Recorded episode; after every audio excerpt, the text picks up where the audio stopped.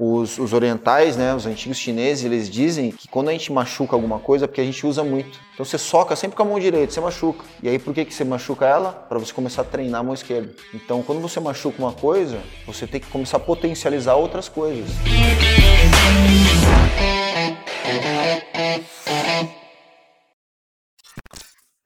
Sejam todos muito bem-vindos ao Carreira e Negócios. Eu sou Paulo Martins e hoje eu tenho o prazer de ter comigo aqui o professor, mestre lutador Pedro Irie. O Pedro, para só apresentar ele rapidamente, ele foi um dos mais talentosos atletas de luta da geração dele. Eu não vou entrar muito no detalhe, mas lutou no MMA no Brasil e fora do Brasil. Teve várias batalhas duríssimas aí. Quando eu pergunto sobre ele para algumas pessoas que eu fui para fazer essa entrevista aqui, a pesquisa, todo mundo falava, é um guerreiro, duríssimo. Eu acho que isso é muito bacana. É, mas entre essas lutas, teve lutas no Japão, nos Estados Unidos. Antes, isso foi antes de você participar do, do reality show, né, The Ultimate Fighter, no Brasil.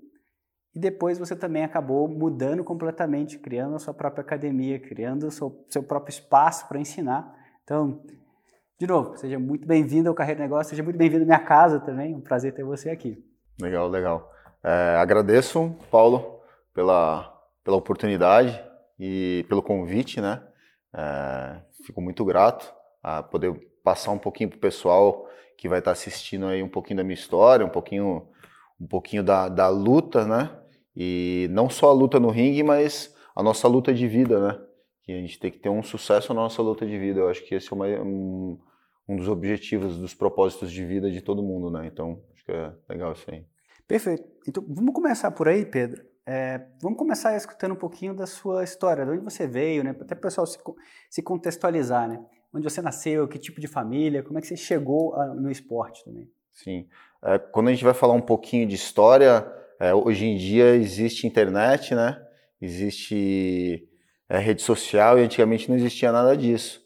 Então minha família lá veio uma, é, foi uma família do interior mesmo, uma cidade bem pequena que chamava Louveira uma cidade próxima a Campinas, Itatiba. Tanto é que eu nasci em Vinhedo, porque em Louveira não tinha hospital na época.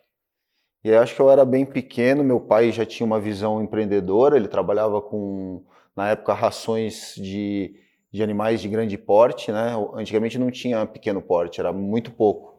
E aí ele acabou indo para Itatiba, montando uma loja em Itatiba, e de Itatiba ele veio para Bragança, montou uma loja em Bragança. Eu devia ter uns quatro ou cinco anos, e meu pai acho que ficou durante um tempo viajando, né?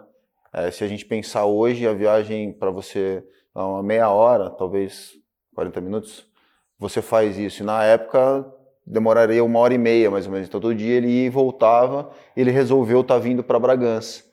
Então ele veio para Bragança, a gente, então a partir dos quatro, cinco anos, talvez, é, eu vim para cá então, meio que eu me sinto um cidadão bragantino, porque há muito tempo morando aqui, né? Conheço todo o pessoal, assim, desde que Bragança era, era bem pequeno. Então, basicamente, foi, foi esse foi o início, né? Que, é, que eu fui vir para Bragança. E, Pedro, como é que foi para você o começo no esporte? Teve alguma influência familiar? Como, como você chegou no judô primeiro, né? Como que isso foi o seu primeiro... Aliás, em que idade você chegou também no judô? Legal, Paulo. Eu acho que eu acredito que eu tinha uns 7, 8 anos de idade e eu era uma criança hiperativa e talvez meus pais não conseguiam me controlar muito bem. E na época, ou a criança ia para o futebol ou ia para o judô. E eu não tinha muita habilidade para futebol, então acabei indo para o judô. Na, na, nossa cidade tinha uma academia de judô, que era a Academia Kitami, que tinha, que na época acho que todas as crianças passavam por essa academia, era, era muito engraçado, era por épocas, né? Você conversar com o pessoal da minha idade, o pessoal um pouco mais velho, até um pouco mais novo, assim, teve uma, uma certa época que todo mundo ia nessa academia. Então foi um dos, acho que do, dos objetivos do meu pai, que eu, eu não gostava muito, mas eu era obrigado a ir treinar e acabou que hoje isso é uma paixão para mim, né? Isso então, foi mais ou menos 7 anos de idade. Então foi aqui em Bragança. Aqui em Bragança, eu tinha uns 7, 8 anos de idade, mais ou menos. Perfeito. E enquanto eu estava fazendo a pesquisa sobre você, uma coisa que com diferentes pessoas que eu falei, falavam que você tinha sido um judoca assim, fantástico. Você chegou à faixa preta e competiu em vários campeonatos. Foi quanto tempo que você ficou no judô? Eu, como eu fiz desde pequeno, eu tinha um irmão mais novo. De, ele era dois anos mais novo que eu. E na minha época a gente não conhecia. E quando a gente pegou a faixa preta, é, eu peguei, eu tinha 19 anos e meu irmão tinha 17 anos. E ele teve a oportunidade de ir para o interior de São Paulo, uma, uma cidade que se chamava Bastos, que lá tinha um centro de treinamento que era referência no Brasil inteiro. Então, meu irmão acabou indo para lá e acabou ficando mais forte que eu. Ele era dois anos mais novo que eu e acabou ficando mais forte que eu. Então, isso meio que foi uma. Como se, como se me ajudasse a treinar mais. Porque daí eu me via numa situação um pouco mais depreciado, é, eu não era o melhor, só que eu tinha vontade de ser. Então, talvez isso me estimulou a continuar treinando e, de repente, começar a alcançar alguns títulos que eu conquistei depois, alguns campeonatos e tudo. Perfeito. Agora, quando, quando eu já penso um pouco mais à frente né, na sua carreira, o fato de você ter, bom, antes de você ir para o MMA, mas todas as transições, né? Porque você foi do judô para o jiu-jitsu, que é uma, uma mudança considerável, né? Mas depois você foi para o strike, né? Os esportes de trocação como kickboxer, como é que foi fazer essa transição? Hein? O judô para o jiu-jitsu é bem fácil, né? Então, porque são modalidades muito semelhantes. Então, uma uma puxa a outra, desde a da origem. O judô veio do jiu-jitsu. Então, a maneira de lutar, o nome dos golpes são, são todos iguais. Quando eu fiz 18, quando eu peguei a faixa preta, eu tinha 19 anos. Foi quando eu iniciei o treino de jiu-jitsu de faixa branca. E aí eu não tive muita dificuldade. Aí eu comecei a treinar com 24 anos, 24 para 25 anos, eu comecei a treinar a parte de strikers, que eles chamam, trocação, né? Ou a parte de kickbox.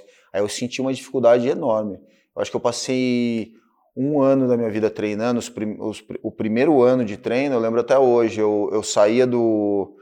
Eu terminava a aula de judô que eu dava para a criançada no clube de campo onde eu dava aula, a criançada saía, o meu professor com o sparring dele chegavam, colocava os aparadores e a gente começava a treinar. E embaixo tinha um vestiário. Eu terminava o treino todos os dias, eu lembro. Eu descia no vestiário, eu ligava o chuveiro, eu entrava embaixo e eu começava a chorar. Todo dia. Então, é, para um, uma pessoa que faz grappling, né, que a gente chama, que é luta agarrada, judô, jiu-jitsu, wrestling, quando você vai fazer uma transição para um, uma luta de trocação, boxe, kickbox, karatê, você sente muita dificuldade. E o inverso também é verdadeiro mas eu tinha determinação, né? Eu falei, não, eu tenho que eu tenho que conquistar isso e, e treinei muito, né? Treinei bastante. E treinou tanto que depois você ficou conhecido pelo seu striker, né? Como, como sendo uma pessoa de luta de, de, de pé, né? Claro, o solo era bom, mas você se, se destacou pela capacidade da, da, da, porrada direta, né? Eu, o meu professor, ele foi um grande campeão no Japão. Ele foi campeão mundial absoluto de karatê, ele teve, se eu não me engano, 28 lutas. Na época tinha um evento que chamava K1. É, esse, esse, era o maior evento de lutas do, do planeta. E ele fez 28 lutas. Ou seja, ele era um dos melhores que tinha. Teve até um GP que ele acabou ficando em segundo lugar num GP é, que todo ano tinha dos melhores. Ou seja, eu, eu pude beber esse conhecimento direto da fonte né, de um dos melhores do mundo ali. Então eu senti que essa energia, esse aprendizado todo foi, foi essencial para mim, para mim também começar a ficar muito bom naquilo, né? E nesse momento, você acabou de falar que foi um sofrimento passar pelo, pelo, pelo striker, para aprender a lutar de pé.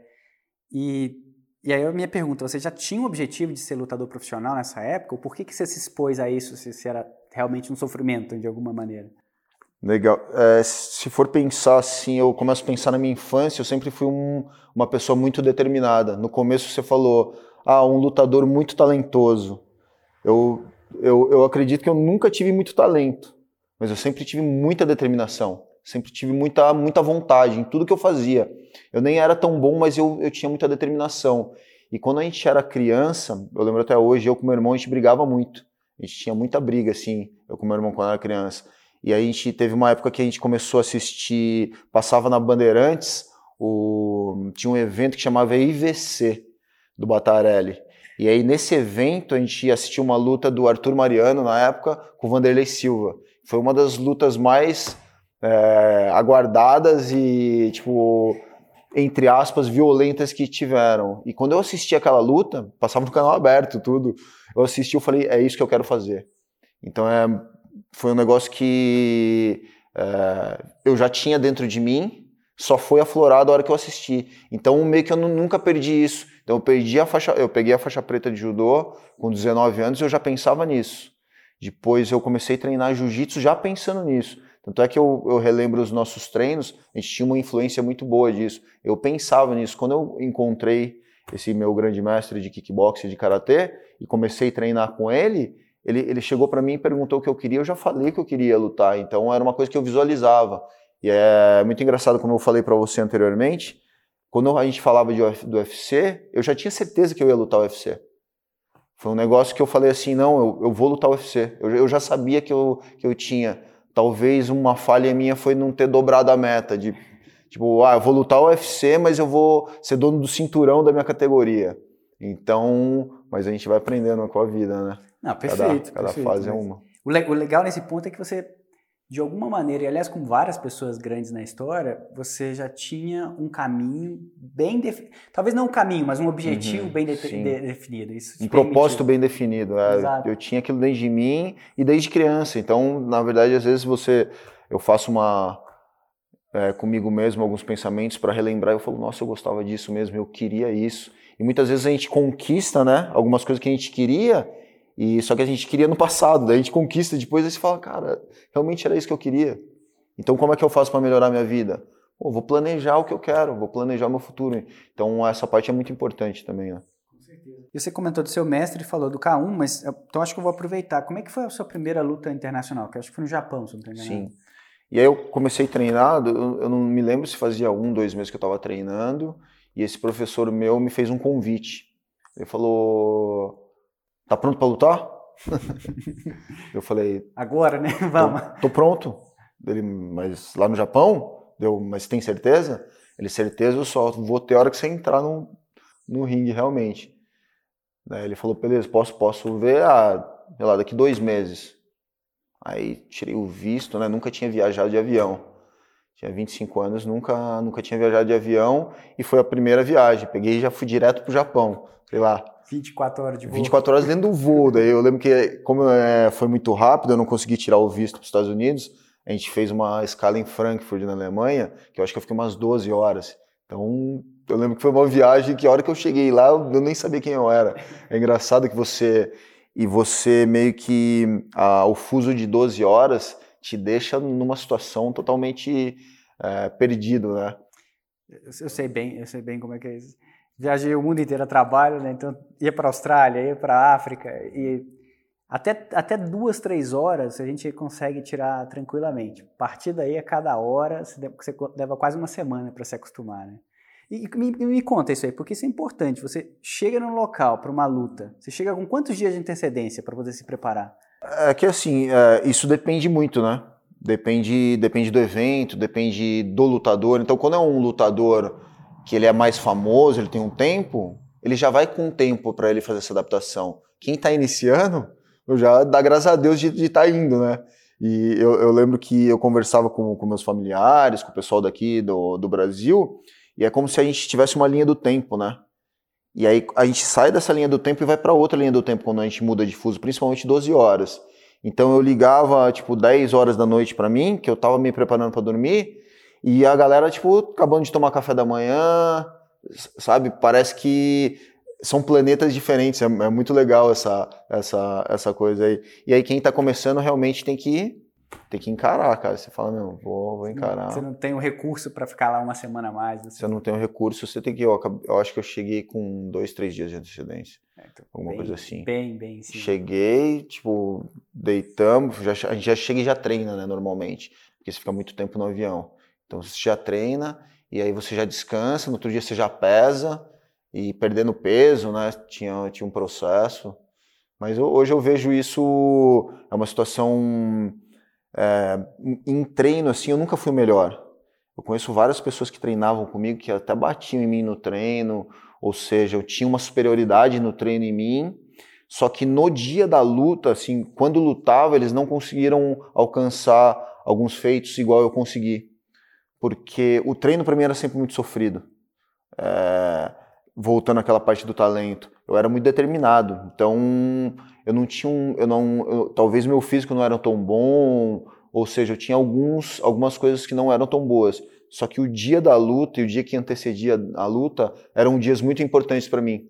Então eu adorava aquilo. Eu adorava chegar, ter a pesagem, ter que ficar frente a frente com o cara que eu ia lutar, tentar mentalmente é, você meio que ganhar o que ele estava pensando ou se mostrar superior e depois eu podia me alimentar e aí eu ficava naquele dia aquela tensão. Eu lembro que eu gostava de, de dormir um pouquinho antes da luta porque eu ficava mentalizando o que eu tinha que fazer o que eu não tinha e em algum momento eu esvaziava minha mente para depois entrar na luta e estar tá pronto. Então eu gostava muito do dia da luta. O dia da luta era o dia mais importante para mim Teve até uma época que, que eu tive uma entrevista que eu falei que era como se fosse o último dia da minha vida. Toda vez que eu ia lutar, era como se fosse o último dia da minha vida. Eu dava, tipo, tudo e mais um pouco. Era como se eu fosse morrer.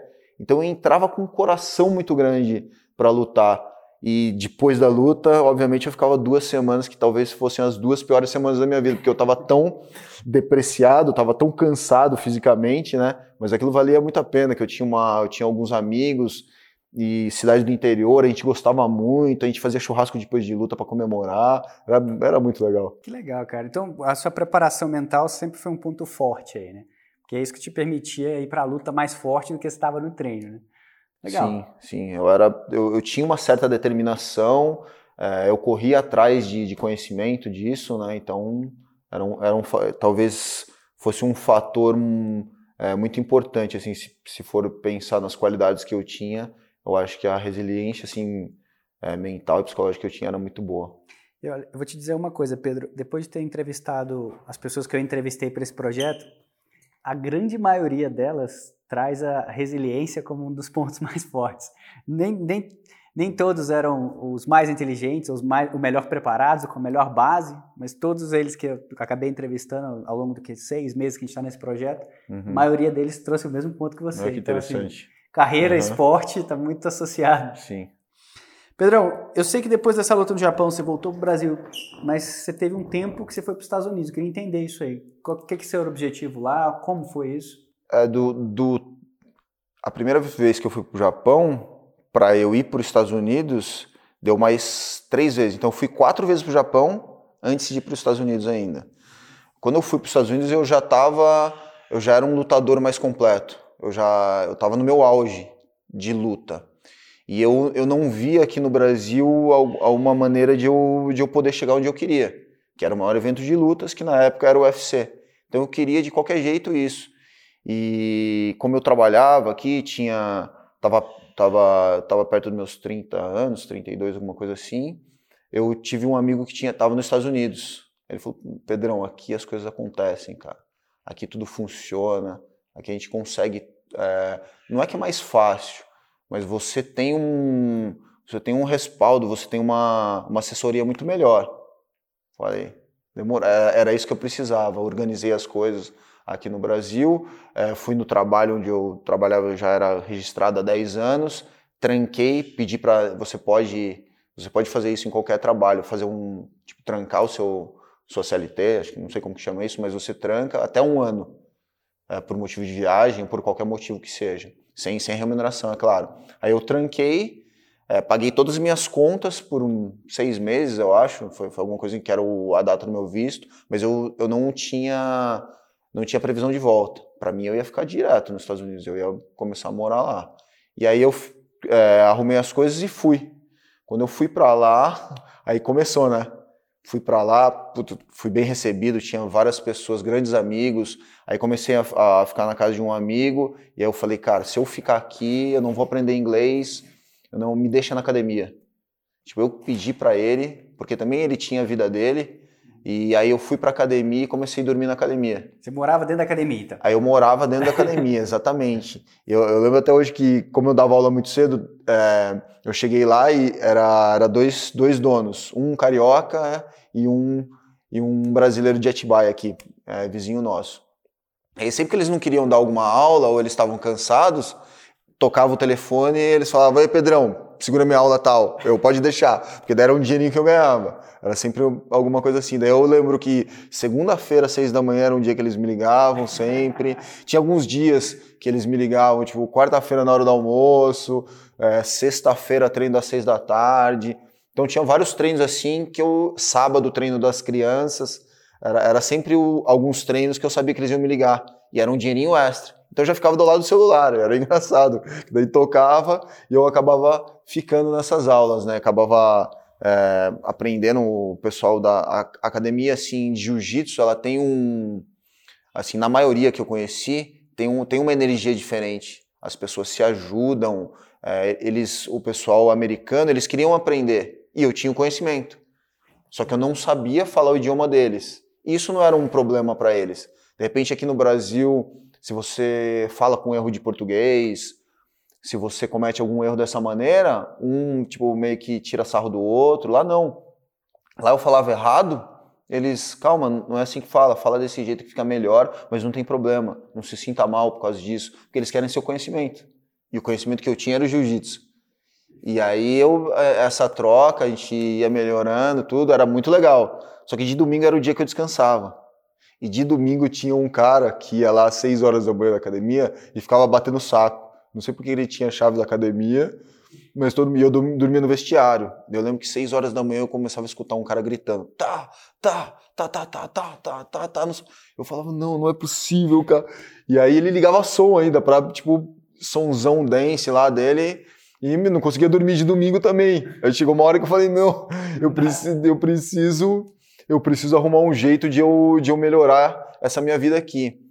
Aí um amigo meu do Brasil, o Silvio, Silvio Sanino, Silvão, ele me ligou e falou assim, Pedrão, vai ter Ultimate Fighting aqui, vai ser inscrição agora e você tem chance de entrar. Eu falei, sério? Eu, tava procurando algum motivo para poder sair daquela situação que eu tava. Falei, beleza, eu vou. Daí eu cheguei pro pessoal da academia e falei, é, pessoal, eu vou voltar para o Brasil, porque eu vou fazer. Eles, imagina, não volta. É, fica aqui, aqui você vai ter muito mais sucesso, você não vai ter chance de entrar lá. Falei, não, vou voltar para fazer essa, essa inscrição. Você voltou antes de fazer a inscrição, você voltou para fazer a inscrição? Eu, eu voltei para a seletiva. Ah, tá, perfeito. E eu, não, eu nem lembro ainda se foi esse meu amigo Silvio que fez a inscrição. Nem lembro se foi ele ou se foi eu, que eu não era muito bom de internet. Ele até me falou: Ó, oh, você vai para os Estados Unidos, você vai chegar lá, compra o iPhone, cara. Na época era o iPhone 4 que tinha. Falou, cara, compra o iPhone, vai ser a melhor coisa que você vai fazer. Você vai conseguir falar aqui de graça, não tem problema, não sei o que, não sei o que. Deu, ah, não, nem precisa. Quando eu cheguei no, nos Estados Unidos, me, me emprestaram na, na época um iTouch que tinha, que era tipo um iPhone, só que ele não tinha, não tinha celular, né? Que era bom, eu pegava os Wi-Fi, só que aí eu fui, fiquei um mês com isso daí e fui numa loja e comprei um iPhone 4, que era o que tinha saído na época. Minha vida mudou da água para o vinho. Tipo, eu, eu era um cara que não tinha comunicação, não tinha nada. A hora que eu peguei esse iPhone, eu falava com o pessoal do Brasil direto, todos os dias, por vídeo, ligava para minha mãe, é, com meu pai, falava, nossa, foi, foi, uma, foi um negócio muito, é, muito, muito legal. Um divisor de águas. É um divisor de águas, aí minha, minha vida melhorou demais. E aí eu falei que eu ia fazer a seletiva e acabei voltando para o Brasil para tal seletiva do, do Ultimate Fight. Daí eu cheguei, chegou a, a época de eu fazer a seletiva que daí a gente, a gente faz inscrição e aí é para o Rio. E aí eles deixam especificado lá. Quem vem para a seletiva, não, a gente não paga nenhum custo, só que quem for selecionado vai ficar mais três dias aqui no Rio por nossa conta. E aí fomos lá, foi eu e uma galera da, daqui de Bragança e tal, na casa de um, de um amigo nosso lá do Brunão, que ele, a avó dele morava lá, a gente aproveitou e já foi.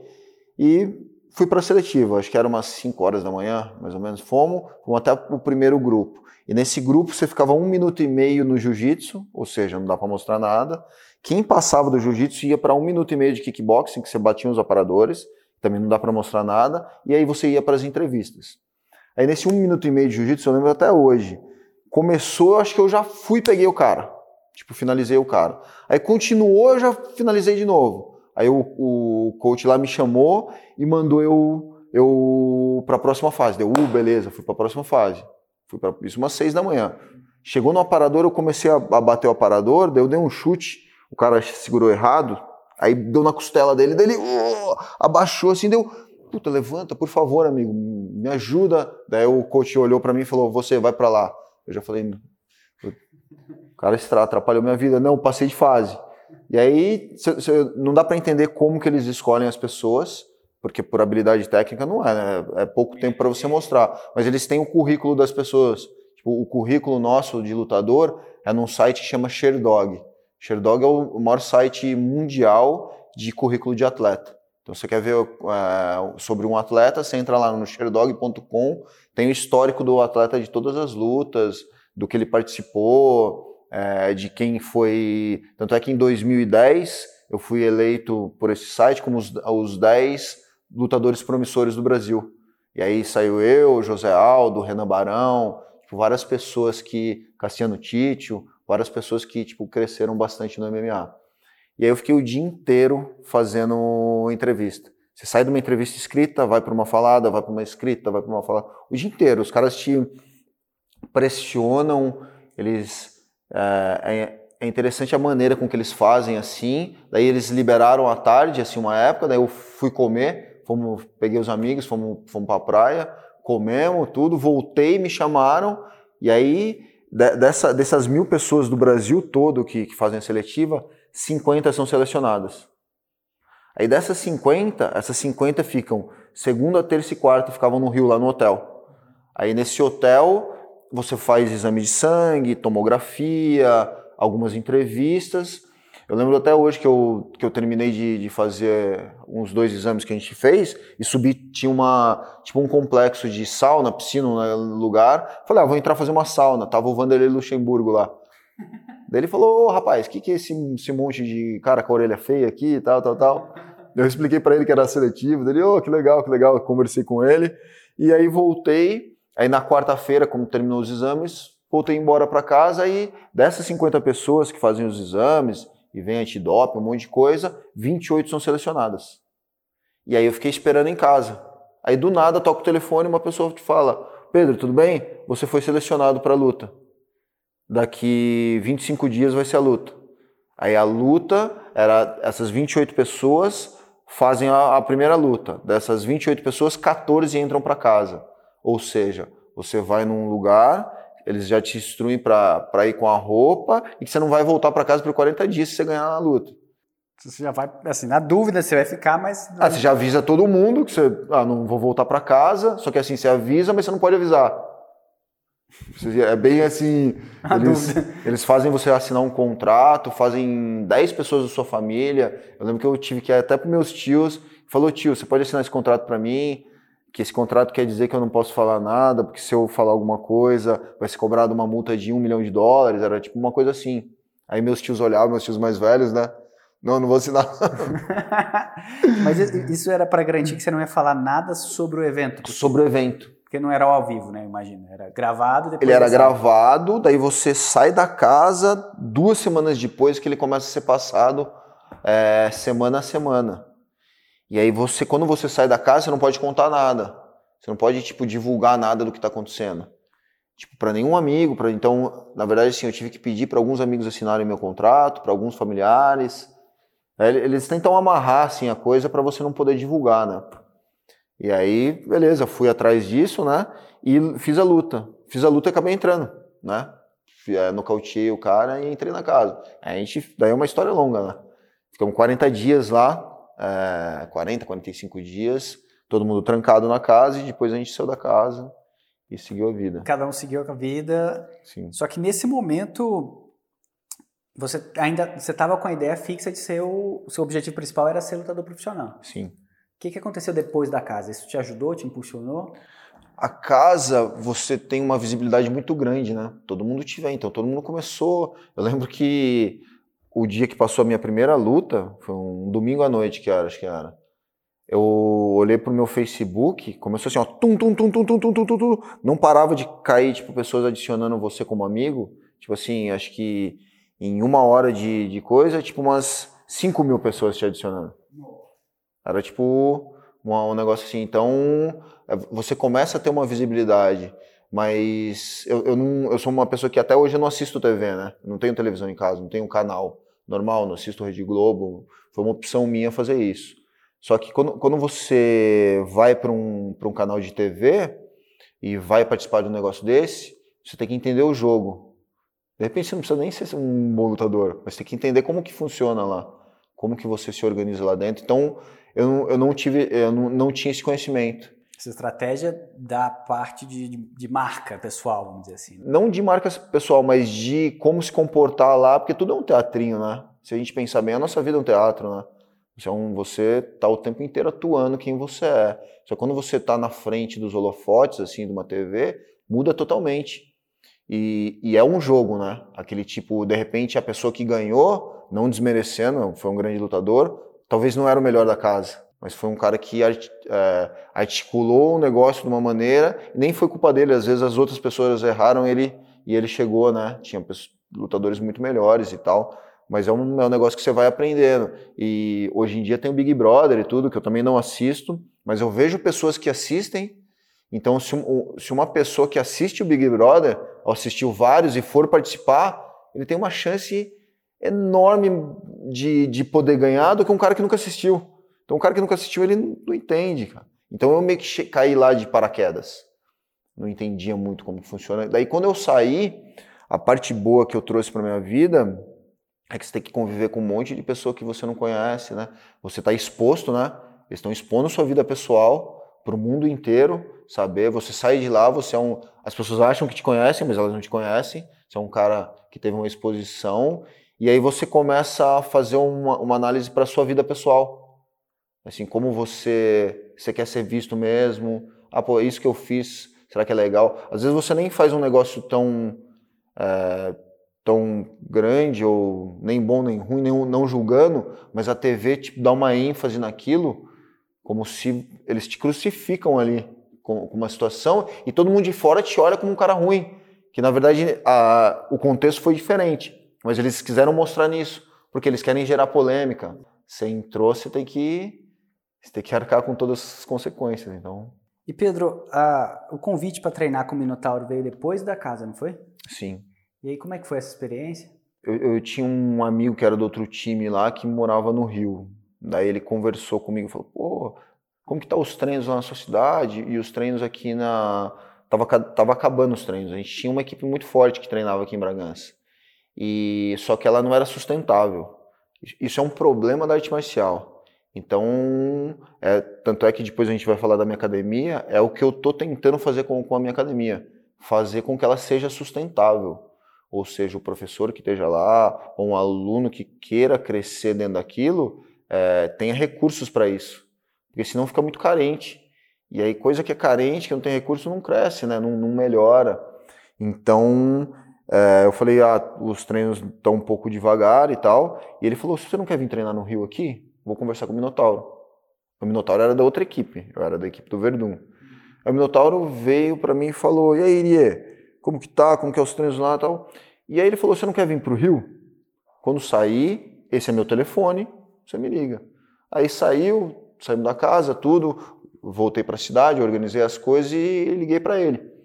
E ele falou: "Vem para cá passar uma semana. Eu tô meio que de viagem, não sei o quê." O Minotauro é um cara é, que tem, sei lá, um milhão de negócios, né? É uma coisa mais difícil falar com ele. Mas ele falou: ah, esse final de semana eu não vou estar lá, mas tal pessoa vai, vai vir. E eu acabei pegando minhas coisas e indo para o Rio. É, peguei um final de semana, talvez um feriado, não lembro, quinta, sexta, sábado, domingo, uns quatro dias assim, ou quarta, alguma coisa.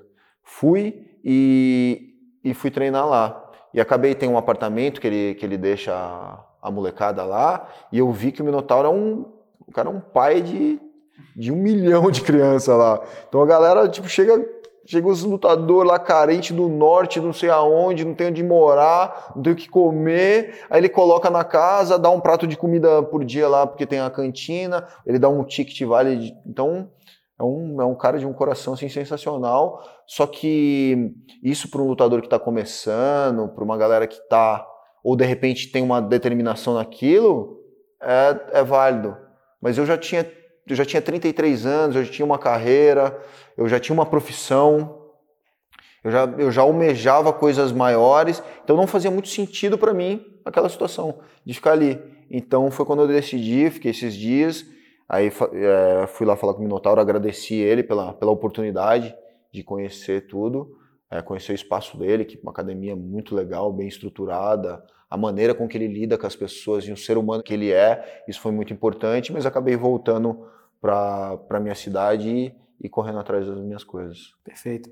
Pedro, eu queria, para encerrar com esse bloco, tem duas coisas que eu queria entender de você. Uma é a questão da, principalmente a preparação mental para as lutas, que você tocou numa pergunta anterior, mas eu queria trazer o exemplo da luta contra o Márcio Costa, porque uhum. você você estava preparado, você estava no ponto para entrar no ringue e acabou a energia do ginásio. E aí, como é que foi? Porque eu sei que a luz não uhum. voltou tão rápido. Como é, que, como é que foi aguentar esse tempo e se manter no clima para a luta, né? Sim. É, essa luta com o Marcos Costa foi, foi a época que eu estava no meu auge, assim. Foi, acho que, se eu não me engano, 2010.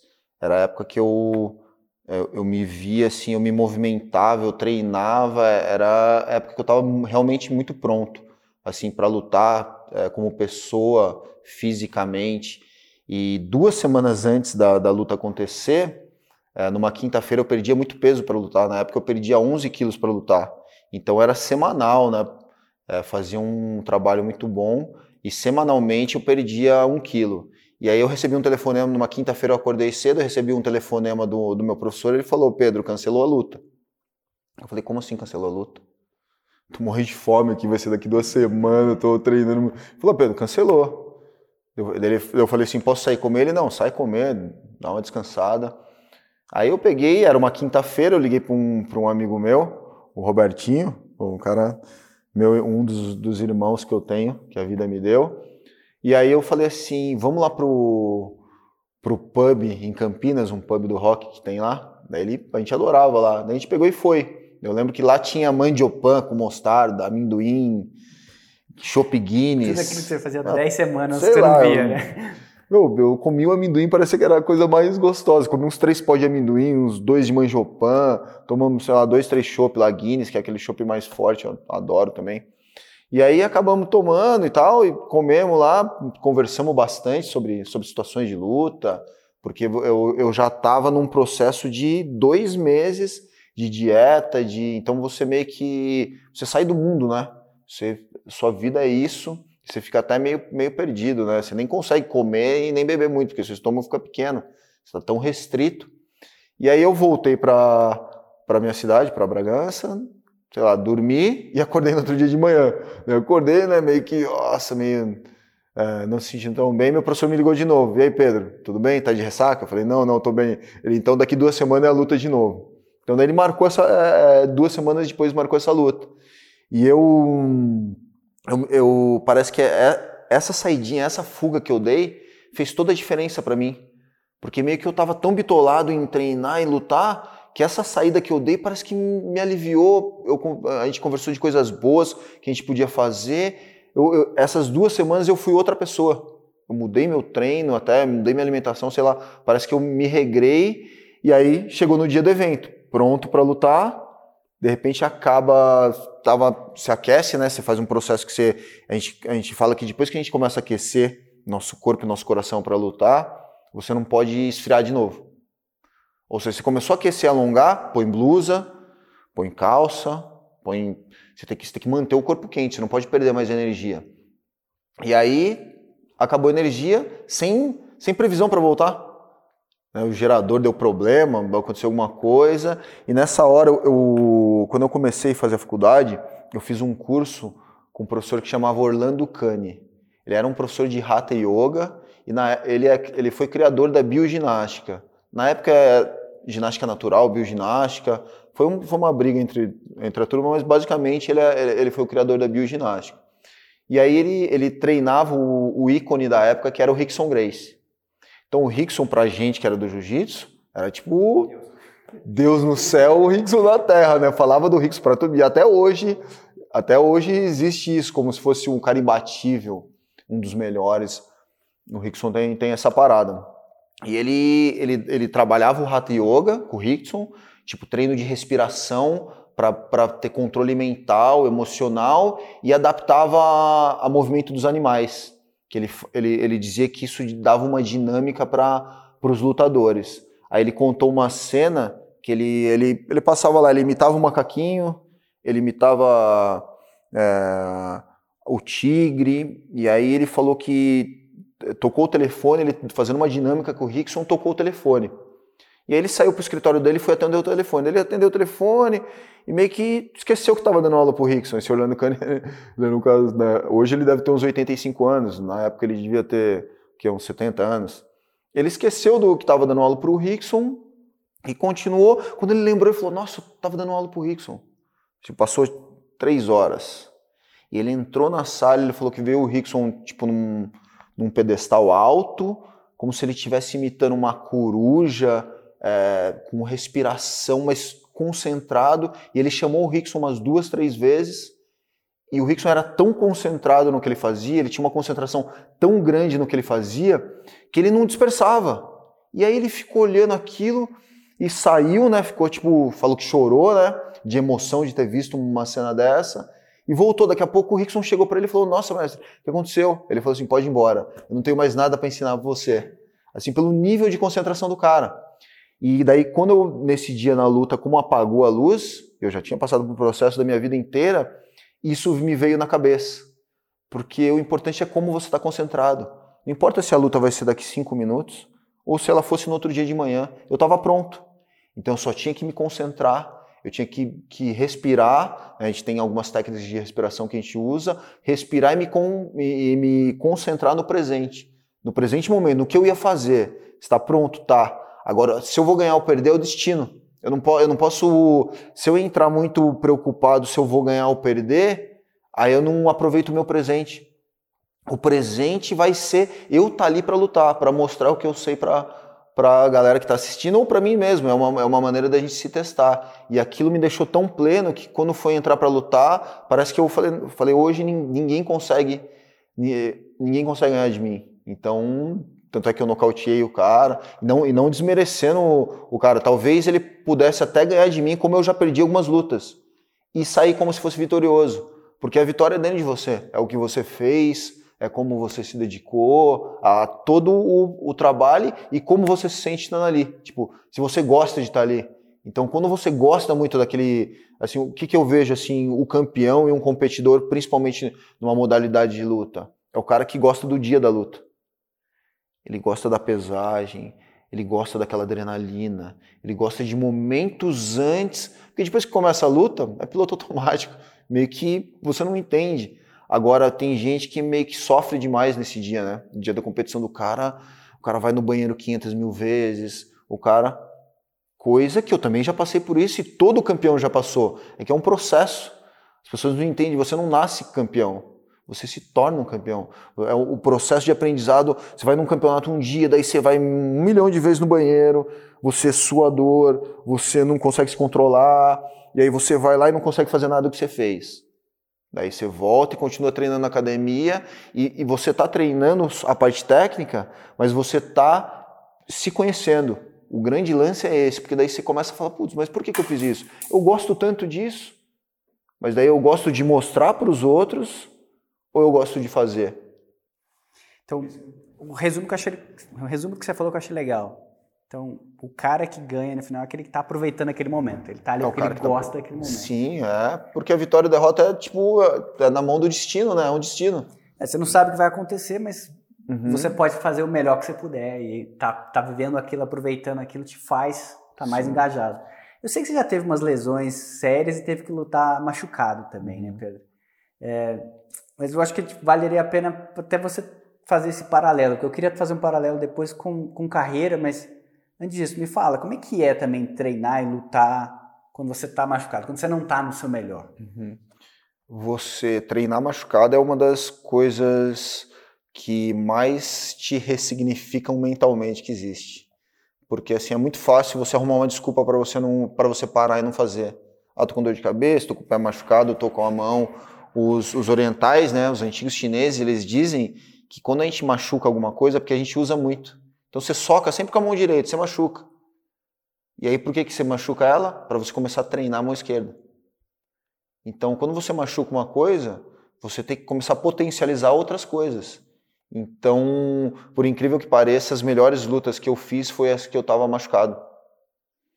Foi a que eu não podia chutar com uma perna, que eu não podia, eu estava com problema na costela. Então, daí você, você, você fica muito mais concentrado no que você fazer. Quando você está muito fortão, e aí meio que você entra é, meio de qualquer jeito. Não sei se essa é a palavra, mas toda vez que eu lutei machucado foram uma das melhores lutas, foram as melhores lutas que eu fiz, que teve mais é, significância.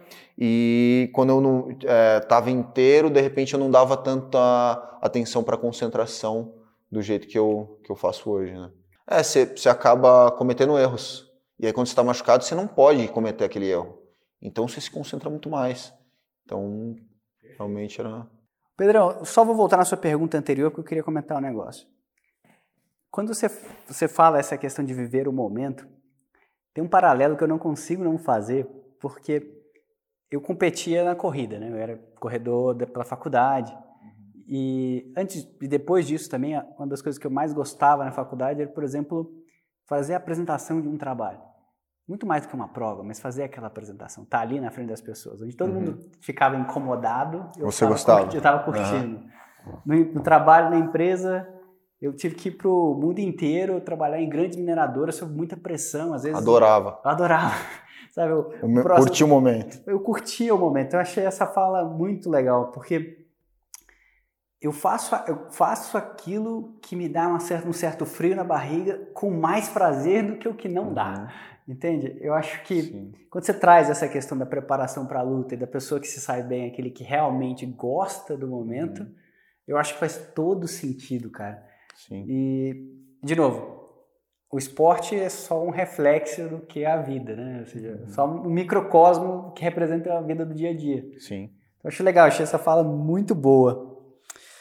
É, Pedrão, agora, realmente, para encerrar a parte da luta, eu sei que você teve duas lutas que, que são, foram bem interessantes. Uhum. Uma com o Cassiano Tito e a outra com o Sagat. Legal. E a do Sagat você já estava numa outra fase tudo. Uhum. Eu queria que você comentasse um pouco dessas duas lutas. Eu, eu acho que a luta com o Cassiano Tite foi a primeira luta, talvez tenha sido minha quinta luta, mas foi a primeira luta que eu peguei um, um cara realmente de expressão um cara muito duro. Assim, um, na época ele era mais novo, ele era cotado como, como uma das pessoas que estavam estourando e eu, eu queria eu queria enfrentar, eu queria desafios, né? Era, eu, eu, vejo hoje os adolescentes, o pessoal jovem, e é engraçado que eu tinha essa, essa parada, não, pode vir qualquer um, como se, como se eu pudesse aguentar qualquer um, né? Mas é uma característica de um cara que, que quer vencer. E eu lembro que essa luta, começou a luta, eu lembro que eu sempre pulava por cima do ringue quando começava a luta. Porque eu imitava alguns lutadores que faziam isso, que pulavam por cima, e aí eu pulava por cima da, da corda. Só que eu fazia isso não só na luta, eu fazia no treino. Eu nunca passei por baixo da, da corda no treino. Eu ia na, treinar, eu sempre passava por cima. Sempre. Porque eu acreditava que isso dava sorte e me deixava mais forte. Ou seja, eu podia estar muito cansado, mas eu ia ter que passar por cima. E não é tão simples você segurar a corda e pular por cima, né? Depende da altura lá. É, tem gente que não, não consegue, né? Então, meio que eu já fui pular e meio, quase caí antes de começar a luta. Ou seja, já tinha uma energia ali muito, muito forte do cara que eu ia lutar. É uma briga de energia os dois. Eu comecei a luta, o primeiro round, o cara veio para cima de mim é, com um arsenal de golpes, de, com uma energia muito forte que eu não conseguia fazer nada. Realmente eu não conseguia fazer nada e terminou a luta numa situação que eu. é engraçado que o pessoal que fica no corner, né, nossos, nossos treinadores ali, eles puseram a, a bancadinha, eu sentei, colhão arregalado, eles me olharam, eles nem sabiam o que falar, porque eles viram. Eles viram que a situação que, que eu tava passando era o cara, ele veio, tipo, realmente para ganhar de mim. Ele veio muito forte. E eu, eu meio que demorei para entrar na luta. E eles deram água e não, vai, vai lá e volta pro segundo round. Meio que eu voltei pro. E eu meio que tava frustrado porque eu, eu vi que o primeiro round eu tinha perdido. Assim, não era de uma larga vantagem, mas energeticamente o cara tava com muita vontade. Cresceu, né? É, o cara tava, tava grande. E eu voltei para o segundo round numa situação que não foi muito diferente. Ele continuou, eu não conseguia andar nenhuma vez para cima dele, ele continuou me abafando, continuou marcando os pontos, continuou batendo. Eu lembro que cada batida, mesmo eu na guarda, cada soco que ele me dava parecia uma patada, dava um flash, fazia tch, tch, tch, tipo, apagava a minha visão assim, de tão forte que ele era. E aí terminou esse, esse segundo round e foi, eram, são três rounds, três rounds de cinco minutos. Quando foi começar esse terceiro round, um dos meus dos treinadores, que é um que esse, que esse é amigo meu, é o Careca, o Robertinho, ele levantou e falou: "E aí, cara, cadê você? Onde onde está você aí? O que, que você veio fazer aqui?" É, que, que você, tipo, foi, foi muito forte que ele falou. Ele falou: "E aí, você veio aqui para lutar, cara?" E eu lembro que eu levantei e eu, eu assistindo o vídeo assim, muda a pessoa que eu sou. Porque realmente eu me conectei. Eu estava desconectado. Então muitas vezes assim, você tá está numa luta fora, você precisa de alguém para te dar uma cutucada. Fala aí, quem é você? Eu me conectei, foi começando o round, o único momento que eu andei para frente, que o cara deu um passo para trás, foi a hora que eu encaixei um golpe e ele meio que caiu apagado na minha frente e eu tava tanto naquela ânsia que eu fui para cima dele, continuei batendo, o cara apagado, só que o juiz estava de costas e não viu. E aí, só que, só que ele estava apagado, só que ele, ele tava tão forte que ele estava querendo vir. Ele estava querendo continuar a luta. E aí o juiz viu, me tirou da situação, eu ganhei a luta, e aí você vê no vídeo que ele totalmente inconsciente faz, não, juiz, eu quero. Tipo, ele queria continuar ainda. a energia do cara tão, tão forte que ele queria continuar, mesmo nocauteado na, naquela luta. Respondendo então, pro instinto ali, né? É, tipo, o lutador ele entra, ele quer ser campeão, né, cara? Ele não tem essa, não tem essa história. Então foi, foi uma situação muito foi muito legal, porque eu nunca tinha passado um aperto tão grande daquele. É um, todo mundo assistindo, e eu também já passei por apertos assim que eu acabei perdendo, né? Como, como tudo na vida. Daí você tem que você tem que se é, se ressignificar, você tem que um monte de coisa, né? Porque você chama todo. Eu lembro que eu ia lutar, lá, vendia 200 ingressos para minha cidade, ia todo mundo assistir, tinha aquela coisa, torcia, então é muito legal, né? E foi uma das lutas que eu mais aprendi, assim, que eu vejo hoje em dia, assim, de superação, assim, comigo mesmo, de, de, de reconexão, de, de, da importância de você ter pessoas próximas a você que querem seu bem, que às vezes, muitas vezes eles não te tratam com carinho, mas eles te levantam, te reconectam. Então, pô, isso é muito legal. E a luta com, com o Sagat na das Lu foi uma situação que é, foi duas lutas, na verdade, que eram embaladas em São Paulo, né? Então a gente era molecada. Então, puta, vai ter uma luta na balada, era uma quarta-feira, lembro até hoje. É, então a gente, eu queria lutar, né? Não sei se é um negócio mais Tipo o clube da luta, entendeu? Lutar na noite. A luta acho que era três horas da manhã. Tipo, um atleta é a pior coisa que acontece. Mas era três horas. A minha nem era principal. E a gente foi é, para essa luta. E eu, o primeiro round eu fui super bem. Tipo, é, colo... fiz o que eu tinha que fazer, só que eu... acabou minha energia, morri no gás. Quando começou o segundo round, o... eu fui entrar numa queda, o cara pegou minhas costas.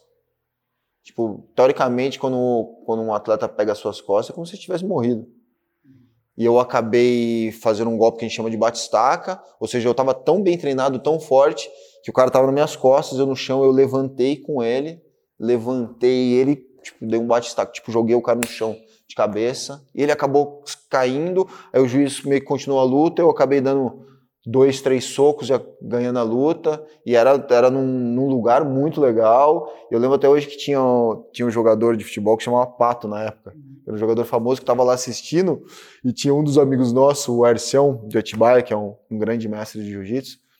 Ele, ele viu o Pato, ninguém tinha visto. Daí ele falou, deu um abraço e falou: Pato, Pato, tira uma foto comigo. Aí todo mundo escutou, acabou a vida do cara. Tipo, tiveram que, teve que vir segurança para deixar, porque não, não, não deram mais sossego. E foi então, muito legal. Então essa luta acabou com, quase com um bate-estaca. Isso é, isso, é, isso é pesado, difícil.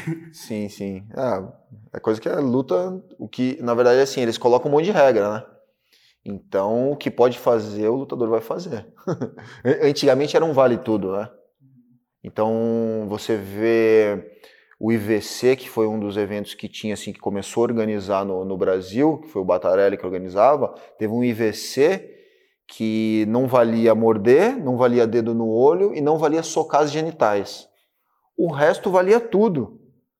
Não, tudo, tudo, tudo o resto. Você não mordia, você não arranhava, não dedo no olho e não soca as genitais. Qualquer outra coisa você podia fazer. E aí teve uma luta que um brasileiro estava lutando com, a, com um americano na época, e o brasileiro chamava de Pedro brasileiro. Ele era grandão, ele era meio desconjuntado, ele estava batendo, e esse americano colocou o pé dentro da sunga dele. Assim, os dois pés dentro da sunga, e ficava batendo na cabeça dele e não deixava vir para cima. E os treinadores começaram a brigar com o juiz, que era o organizador do evento, falando, o Pedro, ele falou, mas não está escrito na, na que ele não pode apoiar. Que na regra que ele não pode pôr o pé dentro da sunga. Tanto é que o próximo evento ele colocou na regra, não pode colocar nem mãos e nem pés dentro do short ou da sunga do adversário. Teve, teve... é uma época que as regras estavam sendo construídas e a, e a, ideia era que fosse uma luta que se valia tudo para cada arte mostrar o de melhor. Né? Exatamente. Aí, como a evolução de tudo, hoje faz, todo mundo faz todas as artes. Então, hoje é um esporte. Hoje tem um monte de regra, né? Hoje tem, se você pegar perto do quem lutava antigamente, e eu peguei essa transição. É, a época que eu lutei ainda os primeiros eventos, valia chutar a cabeça do cara no chão, valia coisa que hoje em dia não, não, não se pode mais, né? É, pelo menos no UFC não se pode, mas tem alguns eventos aí, você, você vê na Rússia, na China, você vê, hoje, é, hoje em dia, eu não sei até que ponto isso, isso é legal, mas o nível de entretenimento, entretenimento, na verdade, a luta entra como não como esporte, mas entra como um entretenimento para a galera na noite. Eles põem 5 contra 5 lutando, aí põem, põem obstáculo, onde de repente a saúde da pessoa não está tá muito em jogo, né, para as pessoas se divertirem. Então até onde o ser humano tem que levar tudo isso, né? Então acho que ter regras é super importante. Com certeza. Perfeito. Vamos passar para o próximo bloco, mas antes, só lembrando, galera, aproveita para curtir esse vídeo, porque isso é o combustível. É isso aí, galera. Para essa mensagem do Pedro chegar hum. para mais gente. Então acerta o botão de curtir aí. Pedrão, agora eu queria falar com você da parte do Pedro empresário, quando você decidiu realmente montar a sua academia, como foi esse uhum. processo? É, é, engraçado como as coisas vão acontecendo na sua vida, né, Paulo? Porque eu, eu só pensava em. Eu era um educador físico, eu, eu não entendi o porquê que uma profissão é tão diferente financeiramente que a outra.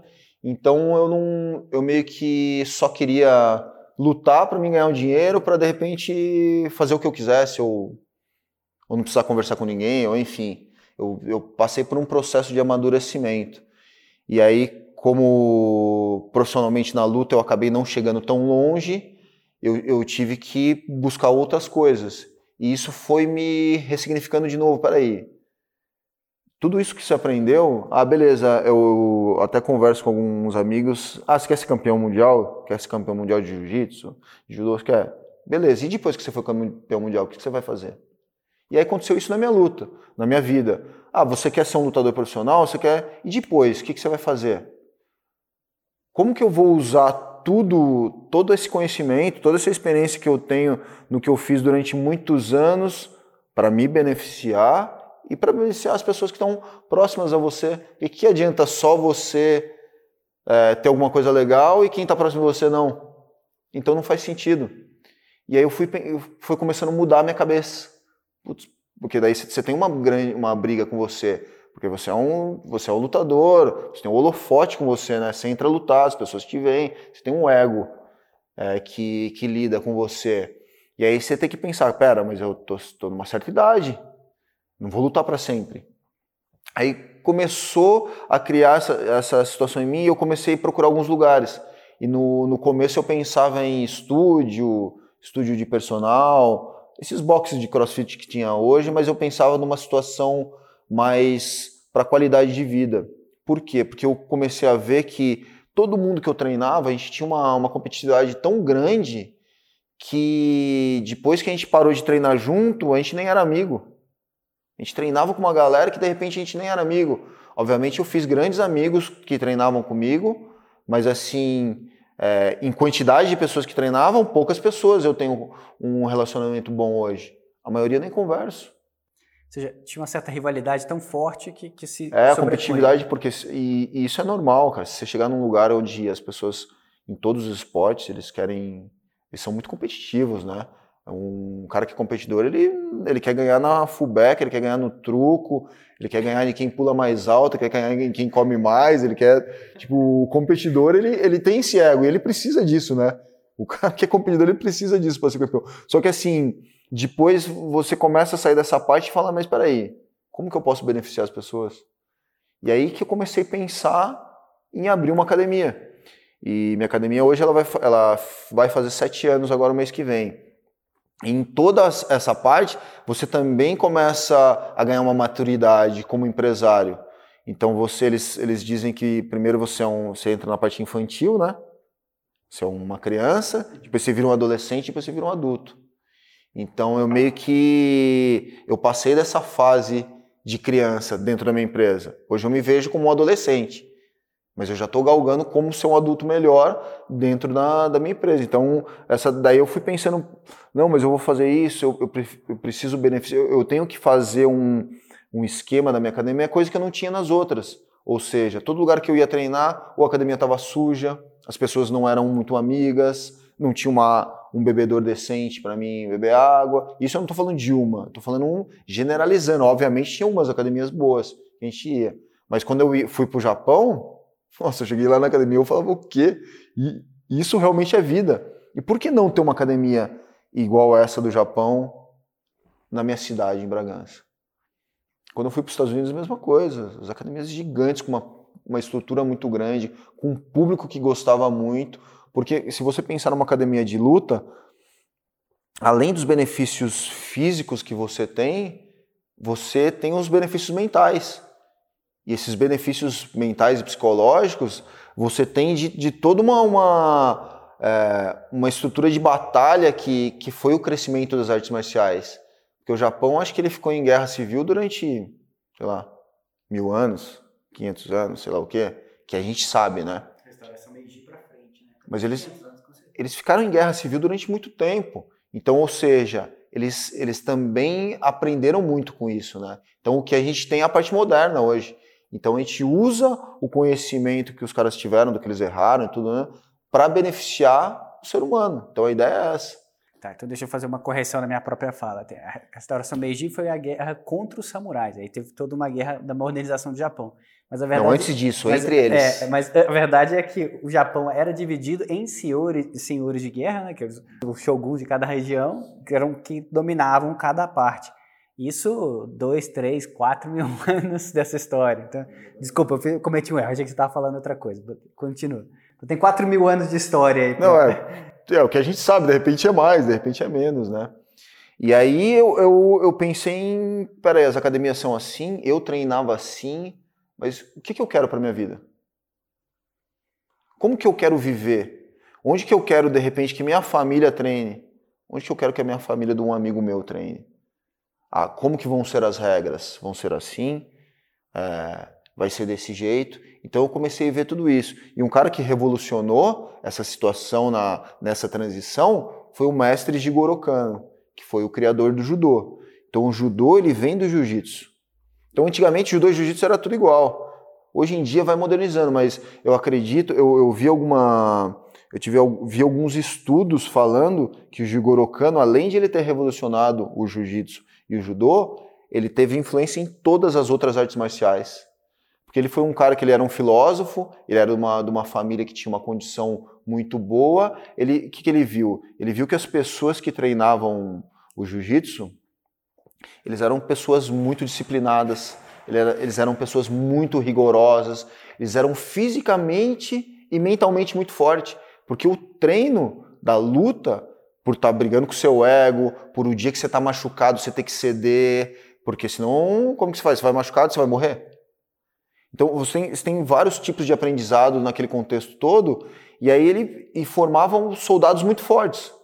Só que esses caras eram mal educados, esses caras eram, tipo, eles eram matadores, né? Eram, era tipo, e a, se você for ver ao pé da letra, jiu-jitsu é, é arte da guerra. É tipo, você vai pra guerra. Então, você constrói um cidadão muito forte fisicamente e mentalmente. Ele falava, E para a gente é, pegar isso e de repente criar cidadãos, tipo cidadãos é, bons, pessoas de bem, pessoas educadas, um lugar bom para se viver. Eu uso essa, man essa maneira de treinar e educo essas pessoas. Então, na verdade, todas as artes marciais têm esse contexto, né? De, de você ter pessoas realmente fortes fisicamente e mentalmente, mas pessoas educadas, prontas para servirem, é, para ajudarem o mais próximo, para ajudarem quem realmente precisa. Então, esse, eu, eu acredito que o Jigoro Kano foi um cara que revolucionou, tanto é que ele é um cara que, que, eu, é, que eu vejo como, como uma referência, no, tanto no esporte como, como, como na luta em si, né? Então... Perfeito. Então, você teve toda essa reflexão no momento de planejar a sua academia. E aí, como aluno da academia, eu posso dizer que, eu até tinha notado isso para falar, é, o senso de comunidade é muito forte ali. Todo mundo é amigo, todo mundo se ajuda. Então, é uma das coisas que fez eu ficar, por exemplo, né? Eu, eu para mim, entrei no primeiro dia, todo mundo já brincando, já vem cá, vou te ajudar, vou te ensinar. Não, não, não é uma coisa. Tá longe de ser esse espírito competitivo ali dentro, né? E eu pude fazer tanto jiu-jitsu quanto um pouco do, do kickboxing. E essa ajuda mútua está muito presente. E aí, é, era por isso que eu queria entender como é que você fez isso, mas você acabou contando antes a história, né? Você realmente fez isso de maneira consciente, você quis criar esse ambiente. Sim, totalmente consciente, porque eu não via uma sustentabilidade em pessoas treinando ou se agredindo, ou como você quer que se chame isso, por um bem individual. Aí não faz, não faz nenhum sentido. Não faz nenhum sentido você beneficiar a arte marcial. Tipo, eu beneficiar o jiu-jitsu, eu beneficiar o kickbox. Não faz sentido. É o contrário. Então, a luta, ou essa arte marcial, o jiu-jitsu, ou o kickbox, ele tem que beneficiar a pessoa. E cada um é cada um. Então, é como se, se a academia fosse uma prateleira. Ela tem a galera de mais de 30 anos que vai, ela tem a galera de menos 30 anos, ela tem a galera do jiu-jitsu, ela tem a galera do kickboxing, ela tem a galera do treino sem kimono, no gi que a gente chama, ela tem a galera dos competidores, né? Ela, então, como eu já tinha vindo numa situação de competição, no começo tinha muitas pessoas que me procuravam na academia para querer lutar, para para alcançar. Tinha bastante gente. E eu, eu acabava não dando muita atenção, porque não fazia muito sentido para mim. Você tem, é, não que isso seja certo ou errado, mas você tem que procurar o que te faz sentido. Então não, não me fazia sentido. Eu até tive vários treinos. Hoje em dia a gente não. Tem algumas pessoas que competem normalmente, mas isso é minoria, é, é muito pouco. Tanto é que não tem nenhum treino voltado para isso. Eu acredito que uma hora a gente vai ter, um, vai ter treinos voltados para competição na minha academia também. Por quê? Porque tudo gira em torno da competição. A competição faz a gente melhorar a nossa parte técnica, Faz, a guerra faz você ter vários benefícios.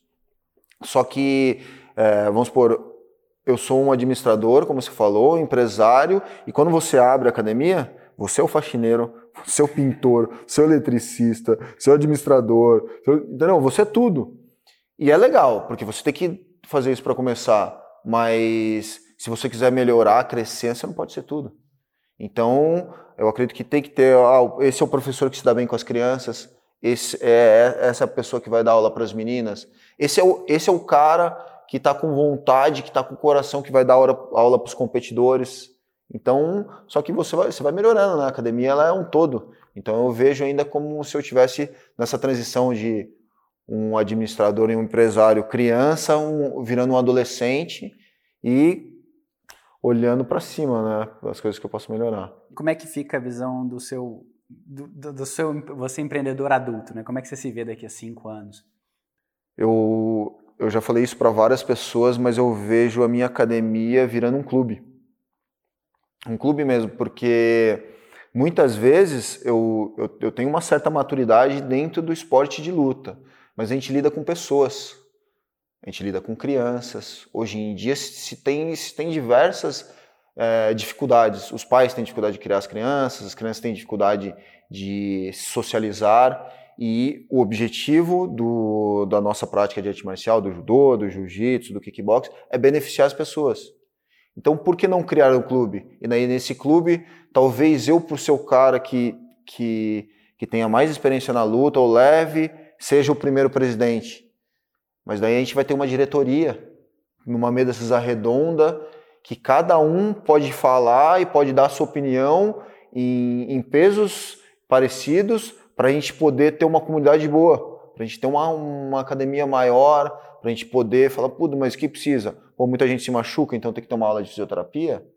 Então, o que mais é bom fora essa prática no tatame? É, ah, é bom lugar para a pessoa correr, então vamos fazer em volta aqui uma pistinha de atletismo? Ah, é legal nadar, então vamos ter uma piscina também para as pessoas melhorarem isso? Porque eu, como, como um educador físico, eu vejo a prática de atividade física como um contexto que você, para o resto da vida, você vai ter que fazer. Só que por que você vai ser obrigado a fazer uma coisa só? Então, então você está na academia porque você eu presto um serviço para você, você gosta daquilo, mas de repente você vai se desmotivar por N fatores e normalmente a culpa vai ser minha, que sou professor e administrador, porque eu não estou te entregando é, o que você precisa, mas daí de repente se for um clube, você fala, agora eu vou nadar, agora eu vou para musculação, agora porque um completa o outro, um completa o outro. Então eu, eu, eu vejo isso. É, isso acontece comigo. Eu muitas vezes eu estou na musculação, mas às vezes eu vou para a piscina, às vezes eu vou para a pista de atletismo. Então, e isso eu vejo que, que me beneficia demais. E por que, que os alunos não podem ser assim também? Então, eu, eu penso em ter um complexo mesmo, um complexo de esportivo, de atividade física, visando a qualidade de vida das pessoas em si, das crianças, e também tendo uma ramificação para. Porque de repente você vai pescando as, as pessoas competidoras, né? Uhum. Então, é bem... bem... Bem interessante. Então, crescer o número de modalidades e o espaço também, para chegar num ponto de ser um clube. Legal, bem interessante. E, Pedro, mas aí queria te perguntar uma coisa um pouquinho diferente. A gente está saindo agora de uma pandemia em que as academias de, que, que basicamente viviam do jiu-jitsu ou de outros tipos de luta foram as primeiras a serem fechadas e as últimas a serem reabertas. Como é que você conseguiu se organizar tanto financeiramente quanto manter a comunidade ativa né, dos alunos para quando voltar? Eu faço um. Eu tento fazer sempre uma análise da minha vida, das coisas que acontecem com a filosofia de luta. E a gente estava falando quando eu ia lutar, que eu me preparava fisicamente, me alimentava, eu perdia peso, eu fazia os treinos de respiração, fazia os treinos mentais e eu me entregava para o dia da luta. E quando eu me entregava para o dia da luta, eu não pensava em vitória, derrota, eu me pensava só em estar tá me entregando e estar tá fazendo aquilo. Porque a vitória e a derrota é um destino. Porque tem outro cara lá também. Ela faz parte do destino. E eu conversei muito isso com meus pais, com alguns amigos meus, sobre a pandemia em si, falando: beleza, tem a pandemia, tem um real problema, o que, que a gente pode fazer para melhorar? Ter um sistema imunológico mais forte. Legal, ter um sistema imunológico mais forte. Aí você vai ter, então, a atividade física melhora, se alimentar bem melhora, uh, vai ter a vacina, vai ter. O que, que a gente vai ter que fazer? Quais são os pontos que a gente vai ter que fazer para a gente ser estruturalmente mais forte? E, eu, e como eu, você falou, a academia ela tem um contato direto. A primeira a fechar e a última a abrir. Como que eu vou dar essa confiança para os meus alunos de ter que voltar falando que isso é seguro?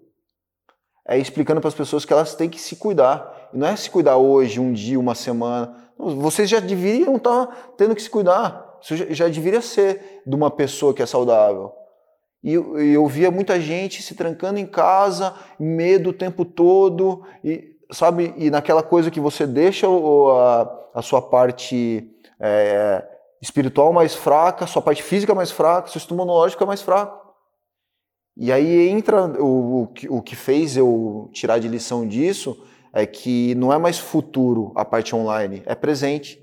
Então, de repente, eu tenho que estar tá ressignificando todos esses conhecimentos que eu tenho para uma situação online, para a pessoa poder ter aula, de repente se fortalecer e começar a ser um vencedor. E ser um vencedor é o quê? É você vencer mesmo, vencer você mesmo todo dia. É você acordar de manhã com uma determinação, é você acordar querendo fazer as coisas. Não que você não tenha dias ruins e dias bons, a gente sempre vai ter. Mas o que você se propõe a conquistar e a fazer. E aí, e aí eu vejo essa pandemia como, como um sistema que melhorou muito. No começo, obviamente, eu, eu, eu entrei num, num, num choque grande, né? Porque se eu, é, a sua profissão é essencial, a minha não. A dele é essencial, a do outro não. Eu vejo todas as, as, as profissões como sendo essencial. Eu não consigo enxergar uma pessoa que chega para mim e fala que a sua é essencial e a sua não. Então, quando eu vejo alguém falando isso, eu já meio que desconfio. Porque eu, eu vejo todo mundo como tendo que pôr o pão de cada dia em casa. E, e não só, só nisso, mas a pessoa estando ela, é, ela satisfeita do que ela faz, do que ela quer conquistar. Então, eu vejo a academia de luta, a academia de jiu-jitsu, a academia de kickboxing, a, a, até a pessoa que vende atividade física sem ser arte marcial, como, como um cara que, que pode é, fazer a pessoa se reencontrar. É, quando, quando a gente coloca assim algum conceito, a gente fala é isso, é, é jiu-jitsu, ou é kickboxing, ou é crossfit, ou enfim. Aí você limita muito a pessoa. E a atividade por si só, física, o contato com a natureza, faz você começar a se, se reconhecer de novo e se indagar por várias coisas. Você é um cara que pratica atividade física há muito tempo, como eu. Eu muitas vezes, às vezes, pô, eu estou me preparando para correr, vai chover. Eu continuo me preparando e saio correr na chuva. E naquele dia que eu saio correr na chuva, eu tenho vários insights assim é, do meu corpo, de como eu respiro, de como eu me vejo na vida, diferente do que eu já tive sempre. Por quê? Porque todo dia é mais um dia para você estar tá sendo melhor com você mesmo, principalmente. Porque se você não for forte, como que você vai ajudar sua família? Como você vai ajudar quem está próximo de você? Então, eu, eu, eu, eu consigo ver benefícios com isso. Um dos meus lemas de vida é ser forte para ser útil. Isso veio da, do parkour, né? também do método natural de desenvolvimento físico. Então, uma coisa que para mim foi. Chegou na minha vida quando eu tinha uns 19, 20 anos e e é exatamente o caminho que você está dizendo. Para a gente ser útil para a sociedade, a gente tem que ser forte. Não só forte fisicamente, mas mentalmente. Saber carregar nosso próprio peso para poder ajudar as pessoas a carregar o peso delas. Né? E isso foi algo que me marcou muito. Agora, eu acho legal você fazendo, fazendo esse paralelo dentro de um conceito de pandemia, né? Que estava todo mundo desesperado, mas você mantendo a cabeça fria, se organizando, fazendo acontecer. E, e aí, o que, que acontece? Só terminando o raciocínio, e foi uma conversa que eu tive a mais difícil com meus pais. Vamos, vamos seguir a vida. Vamos se alimentar direitinho, vamos fazer uma atividade física, vamos tomar um sol, até que consumir algumas vitaminas, tem. E aí, se acontecer alguma coisa que não seja tão boa, é o destino. É o destino, é como se fosse para a luta. É o destino. Ou se, se infelizmente eu, é, eu, eu, acabei não tendo essa infelicidade, meus pais estão aí, tudo, mas é, se acontecesse, é destino. Isso faz parte do, do seu contexto de, de, vida. Então a gente, a gente tem que enfrentar. Eu acho que esse enfrentamento a gente, a gente não sabe, ninguém voltou ainda para contar como vai ser, mas vamos viver o presente, não adianta você. Eu vejo muitas pessoas que, tipo, morre um parente que o cara não vê há 20 anos, ele sai chorando. Por que você não foi ver ele lá? Você não foi tomar um café com ele? Com as pessoas que você gosta? A gente tem que estar próximo, o dia de hoje, porque amanhã pode ser que a gente não tenha. Então não faz sentido a gente, a gente vive no passado e vive no futuro. O passado foi aprendizado. Futuro não existe, então é, mentalize o melhor que possa ser. E o presente desfrute e seja feliz, cara. Então, é meio que isso. Pedro, como é que você consegue organizar treino, aula que você tem que ministrar, o, a parte da alimentação também, porque você ainda é. Tudo bem, talvez não seja um atleta profissional competindo, mas ainda tem a rotina e, e treina e luta e faz uma série de atividades que demandam muito do seu corpo. Então, eu sei que você toma cuidado com isso. Então, como é que você equilibra? A sua rotina física, alimentação, trabalho e, e também uma parte de lazer. Né? Como é que você consegue fazer isso? Rotina, primeiramente, eu acho a, a coisa mais importante que tem. Assim, você ter uma rotina é um negócio que é, que é incrível, assim, os benefícios de você ter uma rotina. Então, eu lembro que quando eu era até mais novo, muita gente fala, não, eu quero, eu quero ser independente, eu não quero ter rotina. E E, se você não tiver uma rotina, cara, sua vida vira de. Meu, ela fica muito ruim. Ou seja, a rotina é uma das coisas muito legais. A outra coisa foi um. Como eu. A maior parte da minha vida vivida, eu, eu fui um cara que lutei e fui um educador físico. Então eu meio que é, penso sempre em treinamento. É meio que assim, a, a, como funciona o universo é meio que igual em todas as, as áreas, né? E a parte de treinamento funciona assim. O que você quer? Qual é o seu objetivo? É ganhar força? É ganhar resistência? É ganhar flexibilidade? Não tem como você ganhar todos. O gráfico, se um cresce, o outro diminui um pouquinho. Então, obviamente, você como um, como um professor ou como, como um lutador, ou se você tem alguma modalidade, você sempre tenta subir todos os gráficos. Mas um, às vezes, é contrastante ao outro. Então, eu sempre penso assim, peraí, que que eu, como que está a minha vida? O que, que eu tenho que melhorar? Tem que dar um foco na minha academia, no que eu tenho. Então, eu tenho que deixar de lado minha parte pessoal, de eu tenho que treinar menos, eu tenho que, tenho que tomar cuidado. Para quê? Para me focar na academia. Só que o, o que faz eu ter uma rotina de conseguir treinar e conseguir manter o meu trabalho bom? Muitas vezes eu, eu dou uma, oscilada. O que, o que faz isso é, ser a melhor maneira possível? O divisor de águas. O combustível que eu uso. Então, se eu tiver uma alimentação boa, fica muito mais fácil de eu ter um trabalho melhor e de eu ter um treino melhor. Não que de vez em quando eu não, não dê umas escapadas, como todo mundo, isso é super normal. Mas se você tem uma linha de, de, do combustível que você coloca para dentro, ou seja, da sua alimentação, a sua vida fica melhor em todos os outros quesitos. Aí tem gente que, que até brinca comigo, ah, mas você não come açúcar, ah, mas você não toma cerveja, ah, você não... Não, eu faço muitas coisas, mas tem muitas coisas que eu excluí da minha vida. É, uma das coisas, refrigerante. Refrigerante há muito tempo eu excluí da minha vida. Tanto é que eu fui na loja de suplementos esses dias, aí tinha uma coquinha de garrafa, né? Eu falei, ó, oh, coquinha de garrafa, cara, pega uma pra você. Eu falei, não, obrigado. Ele, você não toma? Eu falei, não tomo. Porque se eu tomar um dia, daí eu vou querer tomar dois dias, vou querer tomar três E, e é, realmente tem um sabor bom. Você põe um limãozinho, tem, tem alguns. É, te dá um prazer. Se isso é tão importante para você, então toma. É que para mim não é tão importante. Então eu prefiro não tomar. Então eu começo a fazer essa, essa análise. Então o, o, que, o que na minha vida vai me beneficiar? É isso? Então os males entram pela boca. Então por que, que eu vou é, comprar aquele bolo agora? Se eu comprar, eu como inteiro. Por que, que eu compro essa caixa de bombom? Se eu comprar, eu vou comer inteira. Eu já, eu já me conheço. Eu sei como eu sou. Não que vez ou outra eu não abro as portas da, da, da cozinha, da geladeira 25 vezes à noite. Às vezes Pô, quem nunca, né? Só que daí o que eu faço? Eu compro um cacauzinho 99%. Ah, realmente ele não é tão gostoso, mas aí, ele me beneficia. Ele tem triptofano que vai me ajudar a dormir. Aí se eu dormir melhor, eu vou trabalhar melhor. Aí se eu trabalhar melhor, eu vou conseguir treinar melhor, eu vou ter uma vida melhor. Então, nossa vida é sempre esse ciclo. Obviamente não tem como você se, se manter em cima sempre.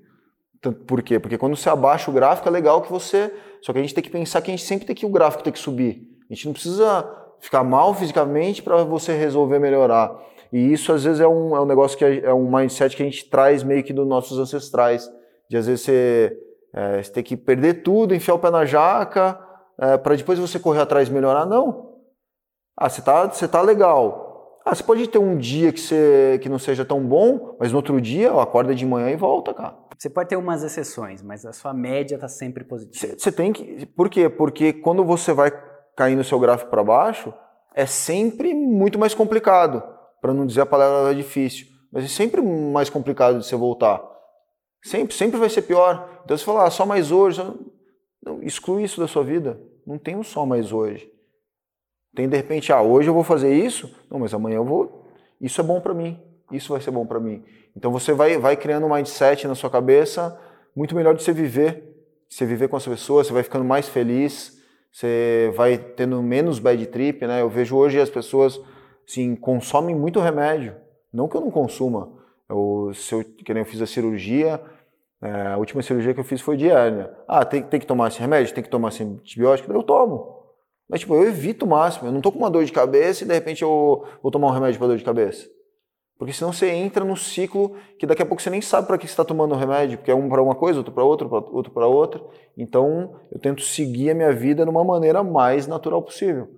Mas sabendo que se eu tiver que recorrer ao médico, ele que é o especialista. Então eu vou ter que fazer. Então eu, eu tenho uma vida que eu, que eu procuro não precisar.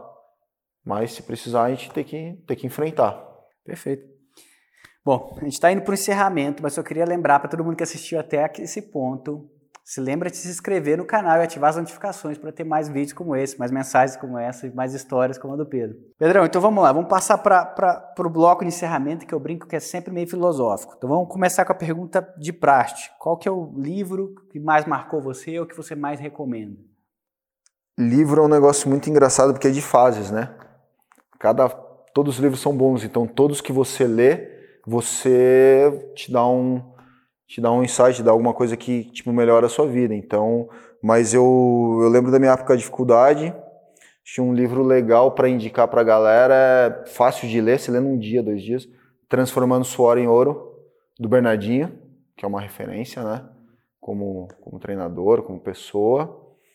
E o segundo livro que eu, que eu acho bem legal, que também é nessa linha, né? De um cara que fez educação física, é, A Semente da Vitória, de Nuno Cobra, que na minha época, hoje não se fala muito, mas ele foi o, o como ele diz, o treinador físico e mental do Ayrton Senna. Então foi assim que ele ficou famoso e eu acredito que eu tenho colho vários benefícios dos ensinamentos dele. Então acho que eu tenho esses dois, fora muitos outros aí. Eu conheci o Nuno, né, na verdade. Conheceu ele? É, conheci em São Paulo e né, primeiro na palestra, depois com treino físico de barra. Ele já tinha. 70, é, ele falava bastante da barra. É, 70 e poucos anos ele fazia é, treinos de giros na barra. Que eu ficava assim. Eu consigo fazer um oitavo, eu consigo girar, subir na barra, fazer um muscle up, mas ele fazia isso como se não tinha. como, se, como se não existisse gravidade, e com 70 e poucos anos, né? Então o Nuno realmente foi uma referência para mim também. E o livro é muito bom. E eu vou deixar o link dos dois livros aqui na, na descrição do, do vídeo. Pedrão, se você pudesse ensinar alguma coisa, qualquer coisa, pode ser numa faculdade ou no ensino médio, a turma que você estiver pensando, você tem seis meses para ensinar alguma coisa que seria importante para a vida dessa turma. O que, que você ensinaria? Se eu fosse ensinar, eu, eu acho que toda ação que você, que você vai tomar, em, em, principalmente em escolhas, é, você tem que você tem que decidir elas, né? Então você tem que pensar. Então eu vejo muitas pessoas não pensando no que vão fazer. Talvez eu também fiz, tomei muitas atitudes sem pensar. Então eu acho que o, o fato de pensar, de entender isso, é, de, é, é importante. E para você poder pensar e tomar algumas atitudes, você tem que se conhecer. Você tem que realmente fazer algumas perguntas internas e tudo. Então, é, isso entra um pouquinho no, na parte de psicologia. E eu, eu sempre fui um cara fascinado, porque, como eu disse para você, eu não fui um talento, fui um cara determinado. Então, eu, eu, eu corria atrás, eu lia muitos livros sobre psicologia do esporte, sobre. E eu acabava vendo pessoas que nunca tinham participado de situações assim, vamos por assim, um cara vai no campeonato de jiu-jitsu. Ele vai lutar, a luta dele. Sei lá, ele é um faixa branca ou faixa azul. Ele amarela.